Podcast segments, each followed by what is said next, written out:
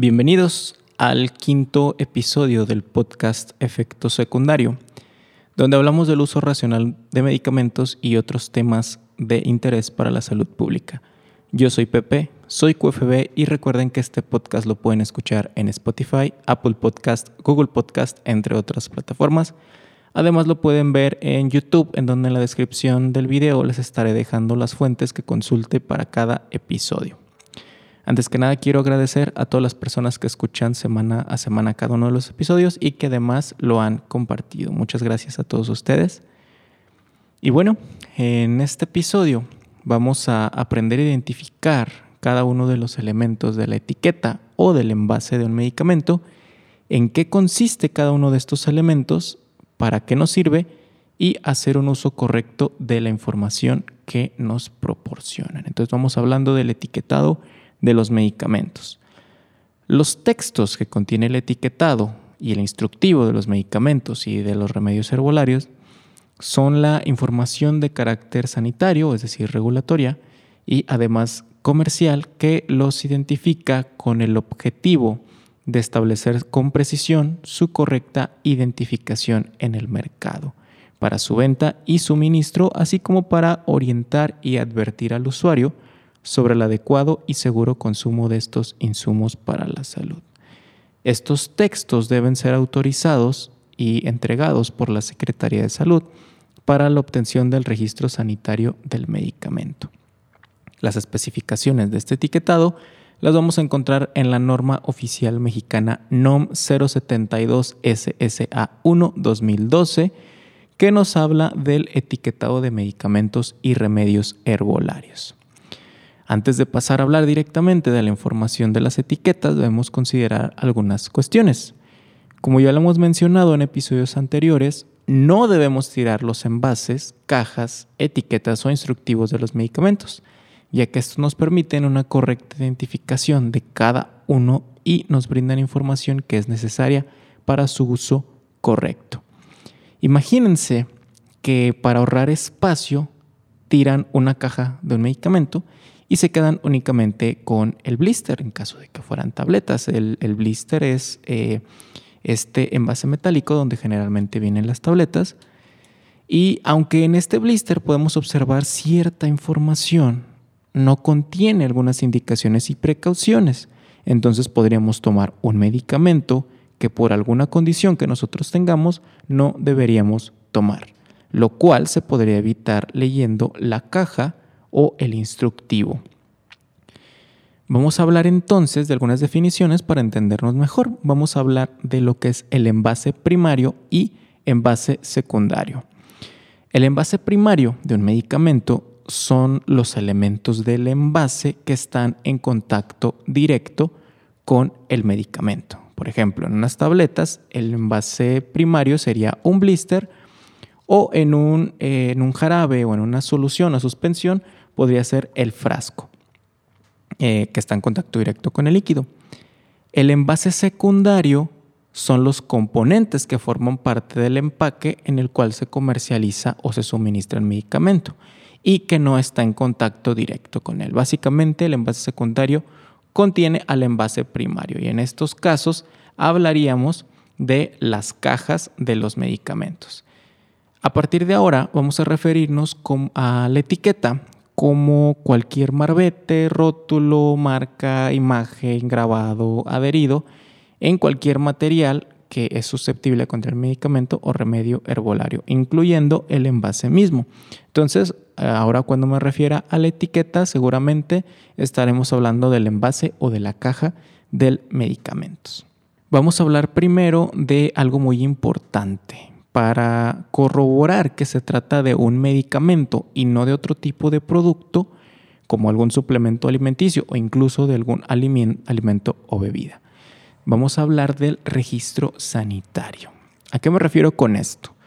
Los medicamentos van a tener un registro sanitario autorizado por COFEPRIS y van a tener eh, toda la información que vamos a ver el día de hoy dentro de su etiqueta de no contener eh, o de no tener este registro y en lugar de lo que indica el etiquetado en esta norma, eh, nos viniera información nutrimental, entonces se trataría de un alimento. Les pongo un ejemplo. Los electrolitos orales o sueros, si contienen la dosis adecuada de estos componentes, se van a considerar medicamentos. Si contienen una dosis menor, simplemente se van a considerar bebidas no eh, alcohólicas. Entonces, los que tienen una dosis para considerarse medicamentos van a tener registro sanitario y todos estos elementos. Los que traigan información nutrimental no tienen la dosis adecuada para considerarse medicamentos y no requieren adecuarse a lo que nos dicta esta norma de etiquetado. Eh, este episodio podemos hacerlo de manera interactiva, entonces si tienen a la mano el envase de algún medicamento, vayan por él y vamos revisando toda esta información juntos. Entonces hablábamos del registro sanitario. Este lo vamos a ver en un espacio pequeño, generalmente donde vamos a ver quién fabrica el medicamento y lo vamos a ver como eh, con las abreviaturas reg, no. Después vamos a ver generalmente tres números, una M y otros cuatro números, seguido de SSA y después un número romano. Entonces, estos tres primeros dígitos corresponden a un número consecutivo otorgado por la Secretaría de Salud, de acuerdo al orden en que se eh, fue autorizado el registro sanitario. La M corresponde a un medicamento alopático, que son los medicamentos convencionales, y los últimos cuatro números corresponden al año en que fue otorgado este registro sanitario. En la descripción del video de YouTube les voy a dejar un enlace en donde pueden ingresar eh, el registro sanitario de su medicamento y les va a brindar la información relacionada con él. No está de más hacer esta verificación ya que esto nos puede ayudar a identificar medicamentos piratas o medicamentos que no tengan un registro sanitario. Después vienen las siglas SSA, que significa Secretaría de Salud. Y el número romano al finalizar corresponde al grupo de medicamentos establecido en el artículo 226 de la Ley General de Salud. Este grupo es importante y quise comenzar con esto porque de, esto depende cierta información que va a contener la etiqueta. Tenemos entonces seis grupos de medicamentos que van a estar representados por este número romano. En el grupo 1 vamos a tener medicamentos que solo pueden adquirirse con receta o permiso especial expedido por la Secretaría de Salud. Esta receta debe contener un código de barras y no todos los médicos pueden prescribirlos. En este grupo encontramos a los estupefacientes, que son medicamentos controlados para algunas indicaciones del sistema nervioso central propensos a generar tolerancia y adicción.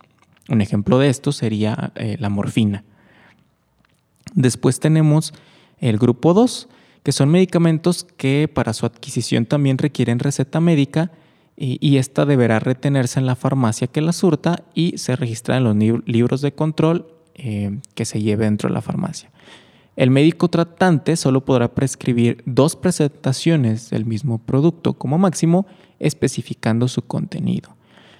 Esta prescripción o esta receta tendrá una vigencia de 30 días a partir de la fecha de la elaboración. Y aquí encontramos a los psicotrópicos, los cuales también ejercen un efecto sobre el sistema nervioso central. Después tenemos al grupo 3.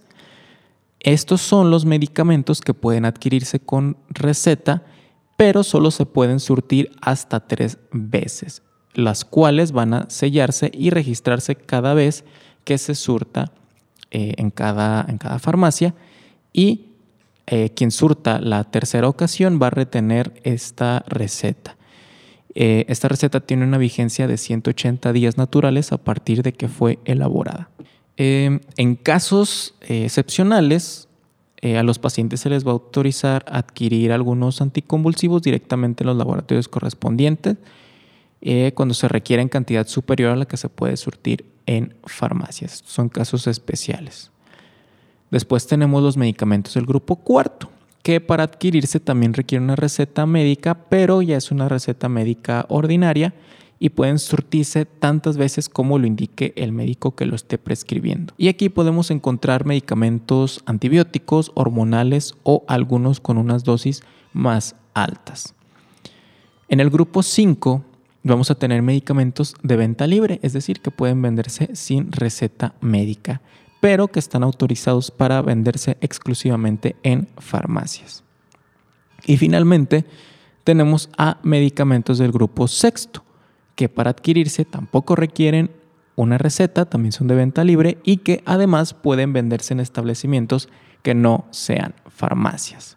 Pero este artículo de la Ley General de Salud también nos dice que no se pueden vender medicamentos u otros insumos para la salud en puestos semifijos, módulos móviles o ambulantes. Entonces vamos de lleno a la información que debe contener la etiqueta de los medicamentos según eh, la norma 072. Primero vamos a tener la denominación distintiva. Este es el nombre que como marca comercial le asigna el laboratorio fabricante a sus especialidades farmacéuticas, con el fin de distinguirla a otras con el mismo principio activo. Eh, este nombre debe tener previa autorización de la autoridad sanitaria y eh, el registro sanitario. Es decir, este nombre es la marca del medicamento. Y les pongo el ejemplo más conocido. El laboratorio Bayer fabrica ácido acetil salicílico, pero su nombre distintivo es la aspirina. Y no, no me están patrocinando por mencionarlos. Junto con la denominación distintiva tenemos la denominación genérica, el cual es el nombre del fármaco. Ya hablamos de la diferencia entre un fármaco y un medicamento en otros episodios. Eh, entonces, esta denominación genérica identifica al principio activo, eh, reconocido internacionalmente y aceptado por la autoridad eh, sanitaria. Por ejemplo, la denominación genérica del genoprazol es el omeprazol. Si un medicamento contiene dos o más principios activos, todos deben estar correctamente identificados en la etiqueta. Algunos medicamentos del sector salud o de cadenas de farmacias no van a tener una denominación distintiva, por lo que podría identificarse únicamente por la denominación genérica. Por ejemplo, yo aquí tengo un medicamento que es de una cadena de farmacia que no tiene denominación distintiva y únicamente dice loratadina, fenilefrina, que son los principios activos. Únicamente tiene la denominación genérica. Y esta, esta denominación genérica, nos ayuda a ampliar las opciones en el mercado para un mismo fármaco. De lo que hablamos en el primer episodio acerca de los medicamentos genéricos, que podemos obtener un medicamento bioequivalente a un precio mucho menor. Dentro de la etiqueta también debemos observar la forma farmacéutica. Eh, esta es la disposición física que se le da a los fármacos y aditivos para constituir el medicamento y poder facilitar su dosificación y administración. Y aquí vamos a ver en la etiqueta que diga tabletas, pastillas, solución, suspensión, jarabe, cápsulas, pomada, ungüento, entre otras, todas las establecidas en la farmacopea de los Estados Unidos mexicanos.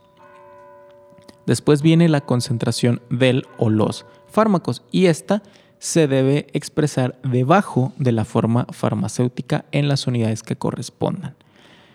Esta es la cantidad del fármaco presente en el medicamento y se expresa en medidas en unidades de medida internacionales. Por ejemplo, aquí yo tengo uno eh, que, dice 750 eh, miligramos para unas tabletas y eh, tengo esta solución que dice 100 miligramos, 200 miligramos en 100 mililitros en este que dice 100 miligramos, 200 miligramos, es porque corresponde a cada uno de los principios activos presentes en el medicamento.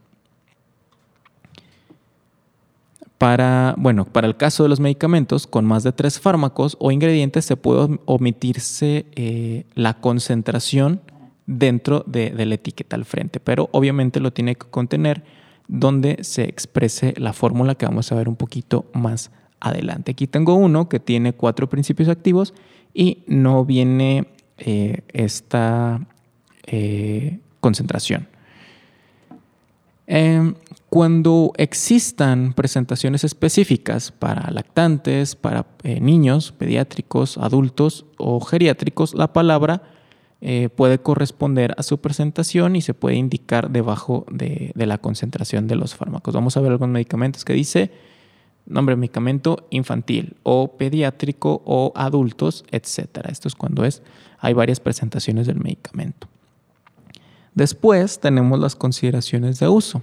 Conforme a lo que establece la sección de formas farmacéuticas en la farmacopea de los Estados Unidos mexicanos, algunas van a requerir eh, una consideración de uso. Es decir, por ejemplo, las tabletas sublinguales debe indicarse que es sublingual. Eh, los medicamentos que son inyectables, los que son óticos, oftálmicos, entre otros. Después lo que les mencionaba, va a venir la declaración de la fórmula. Esta es la expresión eh, en la que se, va a eh, mencionar los fármacos utilizados empleando su denominación genérica, considerando su sal eh, que se esté utilizando para la preparación.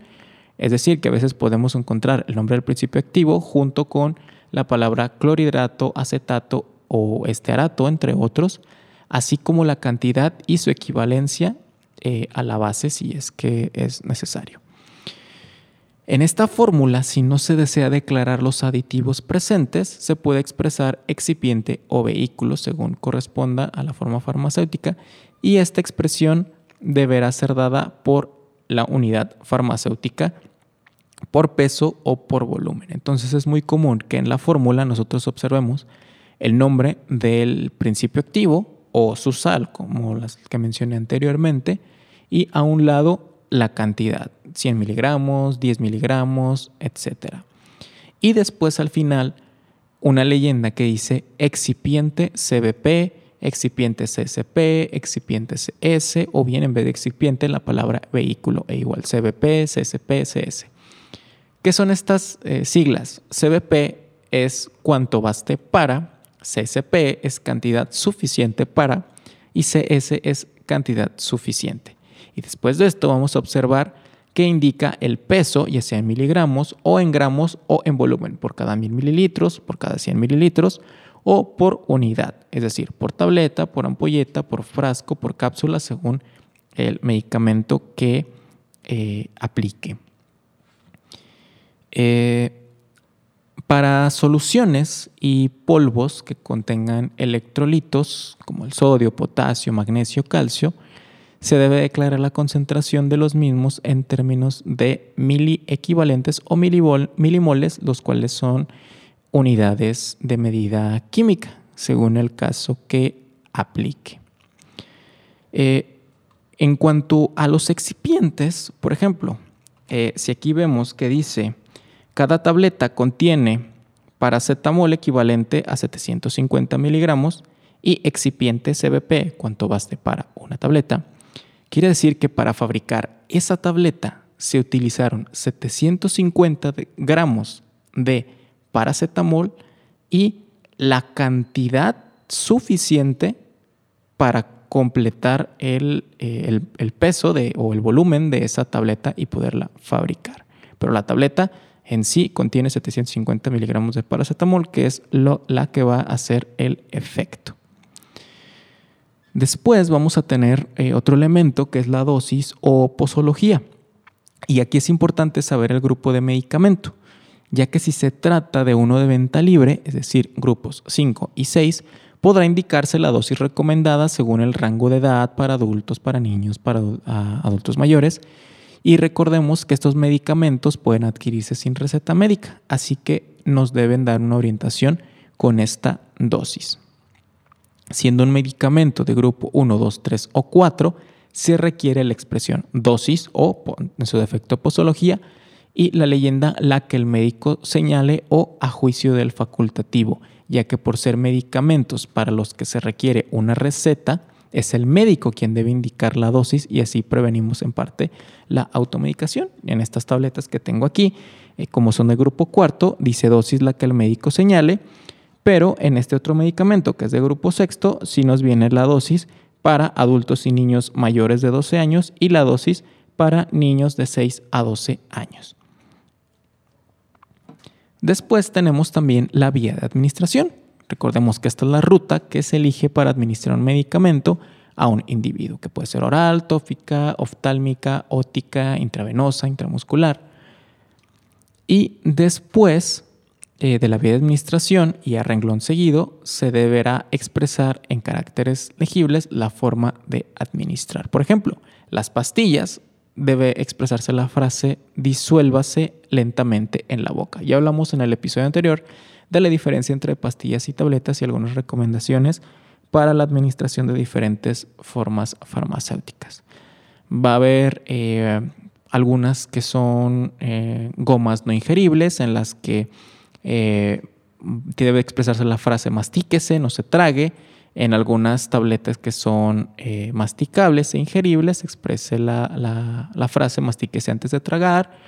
En los que son efervescentes o dispersables, deberá expresar efervescente, dispersable, para solución, disuélvase en. En las que son sublinguales, disuélvase debajo de la boca. Eh, algunas otras leyendas, por ejemplo, en suspensiones y emulsiones, se debe expresar agíntese antes de usarse. Eh, para tabletas y óvulos de administración vaginal o supositorios, se debe decir no ingerible. Eh, también en los que son de aplicación externa, como algunas pomadas, debe indicar la, frase no ingerible. Las que son por vía parenteral, como intravenosas o intramusculares, en su caso, si aplica, eh, debe venir la leyenda. Si no se administra todo el producto, deséchese el eh, sobrante. en cuestión de calidad puede venir también la, la frase no se administre si la solución no es transparente, si contiene partículas en la suspensión o sedimentos. No se administre si el cierre ha sido violado o todas otras que eh, apliquen. Eh, todo esto según el, tipo de medicamento y no todos van a contener lo mismo, pero son todas, muchas de estas opciones que nosotros podemos observar en las etiquetas. Hay unos medicamentos que se acompañan de algunos eh, aditamentos esterilizados o materiales esterilizados, como jeringas, por ejemplo, y podemos ver la frase deséchese inmediatamente después de su uso. Eh, en las soluciones que deben diluirse antes de su administración, dice dilúyase con y el volumen indicado. Y bueno, pasemos a otro, a otro elemento que son los datos de conservación y almacenaje. De acuerdo con la naturaleza, eh, la fórmula del producto y el tipo de envase, en la etiqueta se deben expresar las leyendas que justifiquen los estudios de estabilidad. Ya hablamos en un episodio acerca de la caducidad de los medicamentos y los estudios de estabilidad, además de su correcto almacenamiento. Entonces vamos a observar la leyenda, consérvese o manténgase a no más de eh, un número grados centígrados o grados Celsius. Y esto corresponde a eh, el, el almacenamiento correcto que ya se comprobó mediante los estudios de estabilidad. Y en los casos que se requiera, pues se va a indicar un intervalo de temperatura conforme a lo que señalen los estudios y la farmacopea. Si durante el uso del medicamento se requiere una condición especial, pues se debe indicar también consérvese el frasco, el tubo, la caja, etcétera, bien cerrado, protéjase de la luz, eh, manténgase a refrigeración, no se congele, etcétera. Eh, los que son reconstituidos, por ejemplo, algunas suspensiones que vienen en polvo que deben eh, reconstituirse, puede venir la leyenda, echa la mezcla, el producto se conserva durante tantas horas, durante tantos días. los medicamentos que son de dosis única, eh, puede decir, eh, echa la mezcla, el producto se conserva máximo durante tantos días, durante tantas horas, eh, de acuerdo a estas condiciones de temperatura, luz y humedad. En los productos en cuya presentación contenga propelentes, debe indicarse la expresión peligro inflamable con letras mayúsculas y grandes. Y además si procede, no se, no se use cerca del fuego, de la flama, no fume o encienda alguna flama cuando se aplique, no exponga el envase a los rayos del sol o a lugares calientes, no los perfore, no arroje al fuego, eh, evita el contacto con los ojos. Otras leyendas de, de advertencia o precautorias que nosotros podemos observar en la etiqueta es contiene tanto porcentaje de alcohol, contiene tanto por ciento de azúcar. Esto, esto es eh, para prevenir a las personas que son eh, diabéticas. Contiene tanto porcentaje de otros azúcares. Generalmente los azúcares los vamos a ver en las pastillas y en los jarabes. Cuando un medicamento contenga dentro de sus excipientes eh, aspartamo, como un edulcorante artificial o un endulzante artificial, se debe expresar. Atención, fenilcetonúricos, este producto contiene fenilalanina, fenilalanina, ya que hay personas que no pueden metabolizar correctamente este aminoácido o únicamente puede expresarse contiene aspartamo para prevenir a estas personas. Algunos medicamentos que van a incluir un desecante, es decir, un material para evitar que eh, absorba humedad. Entonces esto es necesario para su conservación eh, este debe ser inocuo y deberá expresarse. Contiene un desecante no ingerible, consérvese dentro del envase. Eso es muy común en las tabletas de amoxicilina con ácido clavulánico, que es donde yo lo, he visto. Eh, cuando el medicamento contenga principios activos o ingredientes que afecten el estado de alerta, por ejemplo, eh, los más comunes son la clorfenamina o la, loratadina, que son antihistamínicos y uno de sus efectos secundarios es que da cierta somnolencia o ya nos vamos incluso a los medicamentos controlados que afectan al sistema nervioso central. Entonces vamos a ver las leyendas de este medicamento puede producir somnolencia y afecta el estado de alerta, por lo que no deberá conducir vehículos automotores ni maquinaria pesada durante su uso. También cuando el medicamento contiene ingredientes que, causan hipersensibilidad o alergia, se debe expresar la leyenda. Este medicamento contiene, y ahí van a incluirse todos los aditivos sustancias empleadas generadas durante el proceso de fabricación que puede producir reacciones de hipersensibilidad. Un ejemplo muy común es la penicilina.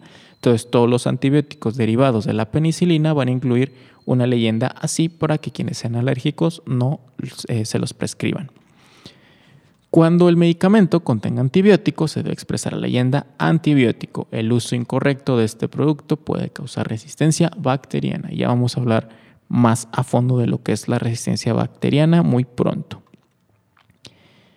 Y bueno, vámonos a otro elemento que es el número de lote. Y en todas las unidades de producción se debe expresar el lote en términos tales como lote o lot.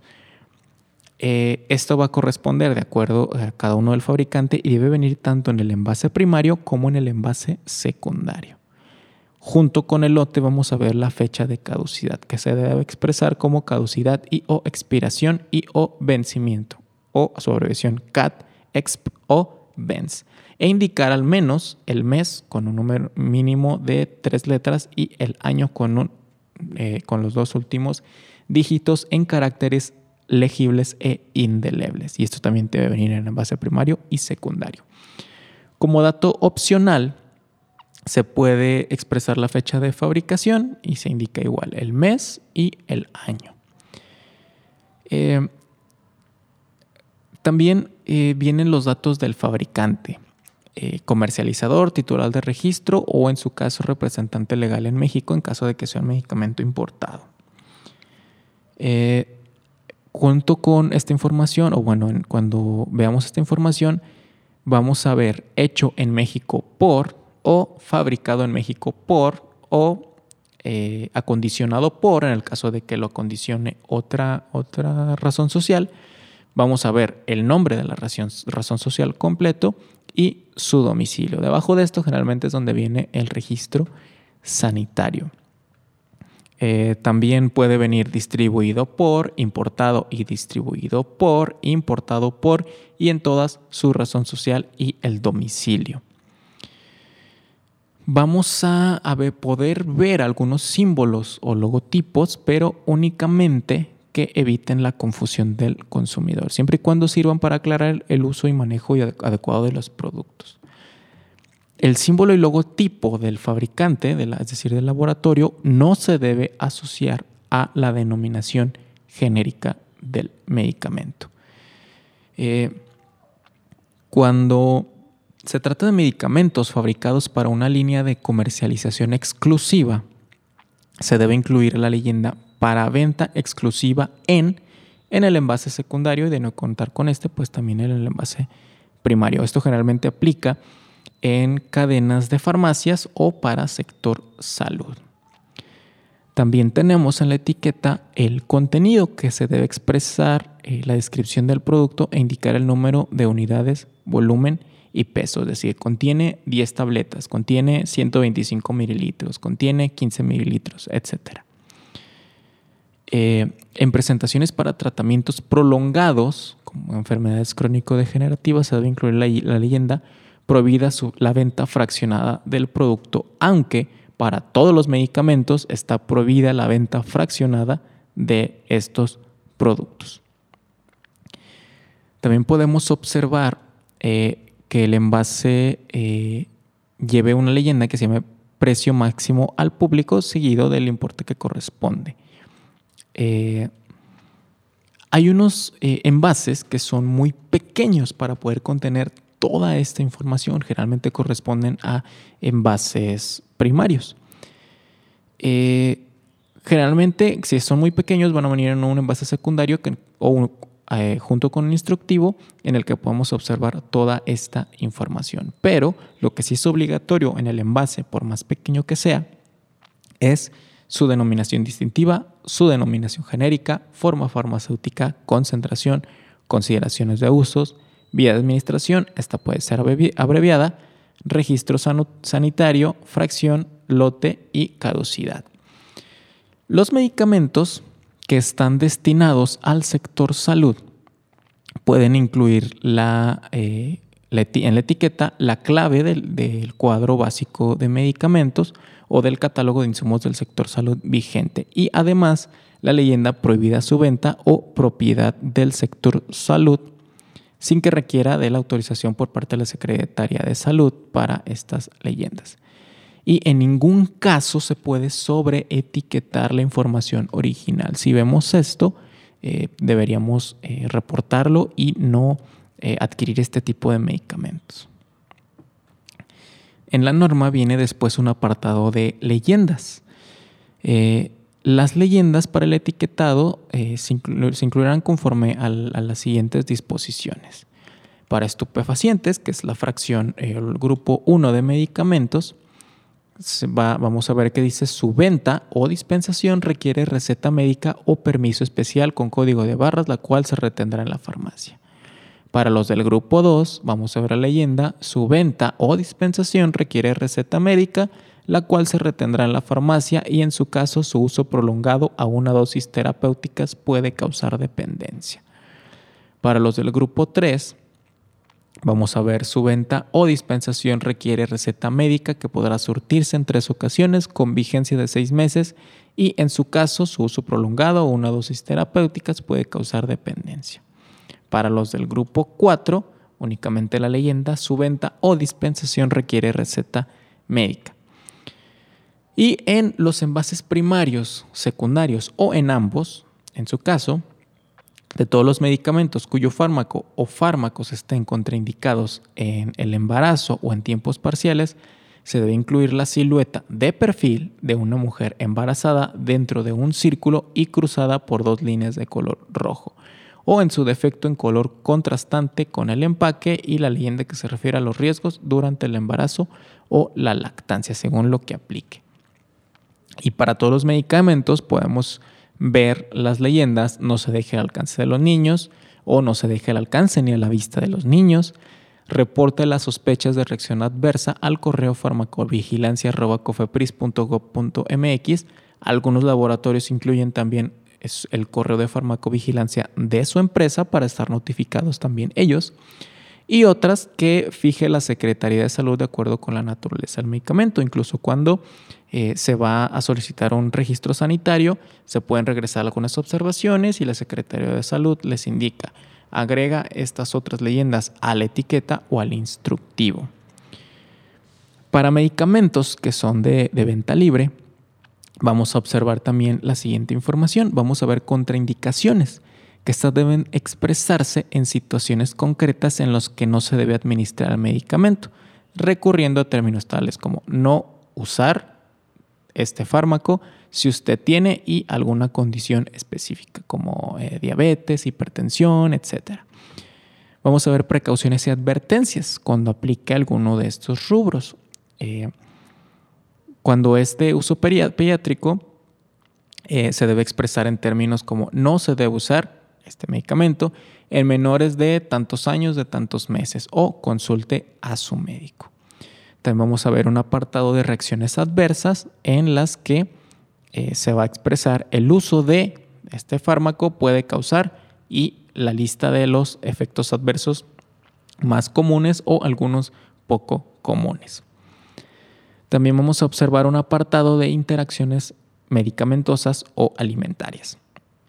Y esto se va a expresar como si usa tal medicamento, eh, no tome este otro medicamento o no consuma este alimento, no consuma esta bebida o no consuma este remedio herbolario que contenga tal planta. Viene un apartado de ingesta accidental y sobredosis en el que se va a observar la leyenda. Si persisten las molestias, consulte a su eh, eh, médico. Vamos a ver también un apartado de ingesta accidental y sobredosis, cuáles son los pasos a seguir. Podemos observar, provoca el vómito, o no provoque el vómito o consulte a su médico, eh, tome, ah, eh, vamos a ver un apartado de ingesta accidental y sobredosis. Aquí vamos a ver eh, algunas recomendaciones en caso de que, de que se dé esta situación. No provoque vómito o en su caso provoque vómito, tome abundante agua, etcétera. Eh, generalmente va a venir la información, informe a su médico, consulte a su médico. También vamos a poder observar la leyenda, si persisten las molestias, consulte a su médico. Cuando viene un instructivo anexo dentro del envase secundario, va a venir la leyenda, le hace instructivo anexo o le hace inserto anexo o el prospecto anexo, siempre y cuando pues lo contenga. Eh, si este instructivo viene impreso, eh, va a venir la leyenda, le hace instructivo, inserto, prospecto, impreso. Y se pueden incluir algunos gráficos que ayuden a la comprensión del uso adecuado del medicamento y que obviamente no deterioran la legibilidad e importancia de las leyendas. No induzcan a la confusión eh, ni con criterios de calidad, ni con alimentos y bebidas y no se caricaturicen. Generalmente eso es para algunos medicamentos que tienen alguna consideración especial, que se deban disolver en, algún líquido o eh, etcétera, ¿no? Eh, también se puede expresar el número telefónico, que generalmente es de un 800, del laboratorio fabricante o titular de registro, eh, donde va a venir la leyenda para información relacionada con el producto, comuníquese a este teléfono. Y para información relacionada con el producto, escribir a este correo electrónico, donde también pueden incluir alguno de el fabricante. Y bueno, ya que hablamos de los eh, instructivos, insertos o prospectos, los medicamentos que deben llevar este elemento son aquellos que requieran instrucciones sobre su aplicación, modo de empleo, manipulación necesaria para su preparación, eh, que no pueda presentarse en la etiqueta, por ejemplo, en el que son eh, medicamentos para reconstruir o que se encuentran en envases separados, como aquellos inyectables que viene eh, un vial o una ampolleta con el polvo y otra que viene con el diluyente. se deben expresar las advertencias o precauciones sobre el empleo o el tiempo del producto, en el caso de vacunas o algunos derivados sanguíneos, eh, fórmulas para alimentación enteral especializada, como sueros, etcétera, algunos oncológicos. Eh, los instructivos deben indicar también eh, la posología y las indicaciones terapéuticas. los antibióticos y los medicamentos clasificados como 5 y 6 también se puede incluir información para orientar el uso correcto del medicamento. Este instructivo debe eh, estar redactado en un lenguaje claro y sencillo y al menos debe contener la denominación genérica y distintiva, las indicaciones higiénico-dietéticas generales para el padecimiento para el que esté indicado, si es que eh, procede, Instrucciones para su uso y aplicación, es decir, ingerirse antes de las comidas, ingerirse después de las comidas, en la noche, usar inhalador, etc. Precauciones y contraindicaciones, incluyendo las de embarazo y lactancia, dosis, tiempo máximo de uso, sus reacciones adversas frecuentes y graves, indicar cuáles deben ser valoradas por el médico y si algún es motivo de atención urgente. Interacciones con medicamentos, con, con alimentos, con bebidas, agregar la advertencia. Si tiene alguna duda, consulte a su médico y cualquier otra leyenda que fije la Secretaría de Salud según la naturaleza del producto. Y bueno, Eh, a grandes rasgos, ahora ya conocemos un poquito más de la información que nos brindan los envases primarios, secundarios e instructivos de los medicamentos. Es muy importante leerla antes de administrarnos o administrar a alguien más un medicamento, pues nos orienta para lograr una correcta administración, tener las precauciones necesarias y evitar efectos no deseados en el caso de alguna condición del paciente, según su edad o si eh, se encuentra en embarazo, tiene alguna enfermedad u otro tratamiento en el que se encuentre. Recuerden siempre reportar cualquier anormalidad con su medicamento al médico y preguntar cualquier duda que tengan respecto a este o algo que no les, que no les quede claro dentro de la etiqueta del medicamento. Y bueno, eso fue todo por el día de hoy. Espero les haya sido de ayuda esta información y compartan para que más gente pueda conocer más acerca de los medicamentos y su uso racional y correcto. Nos escuchamos la siguiente semana con un nuevo capítulo. Adiós.